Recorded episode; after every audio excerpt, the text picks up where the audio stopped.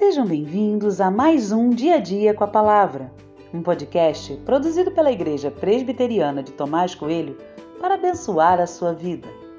O título de hoje é Pare de se esconder e tem por base o texto de 1 Samuel 10, 22, que diz: Então perguntaram ao Senhor se aquele homem já havia chegado ali. E o Senhor respondeu: Ele está aí, escondido entre a bagagem. Todo o povo de Israel estava reunido para ouvir Samuel falar. As primeiras palavras denunciaram o motivo da reunião. Seria declarado o nome do rei de Israel.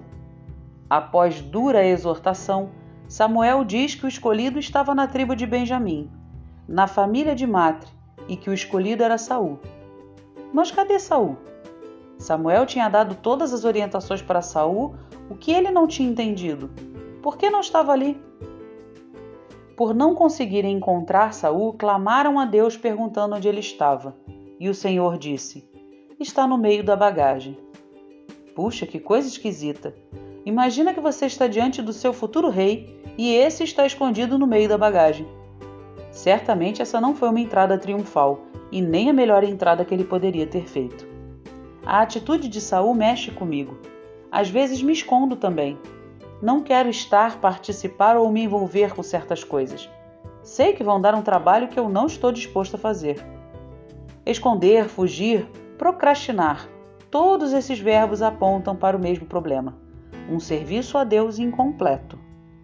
Servir a Deus exige disposição total, inclusive para fazer algo que seja muito difícil para mim. Talvez você hoje não esteja escondido entre a bagagem, mas esteja se escondendo de outra forma Deus sabe onde você está e quer que você saia dessa posição e assuma a sua responsabilidade.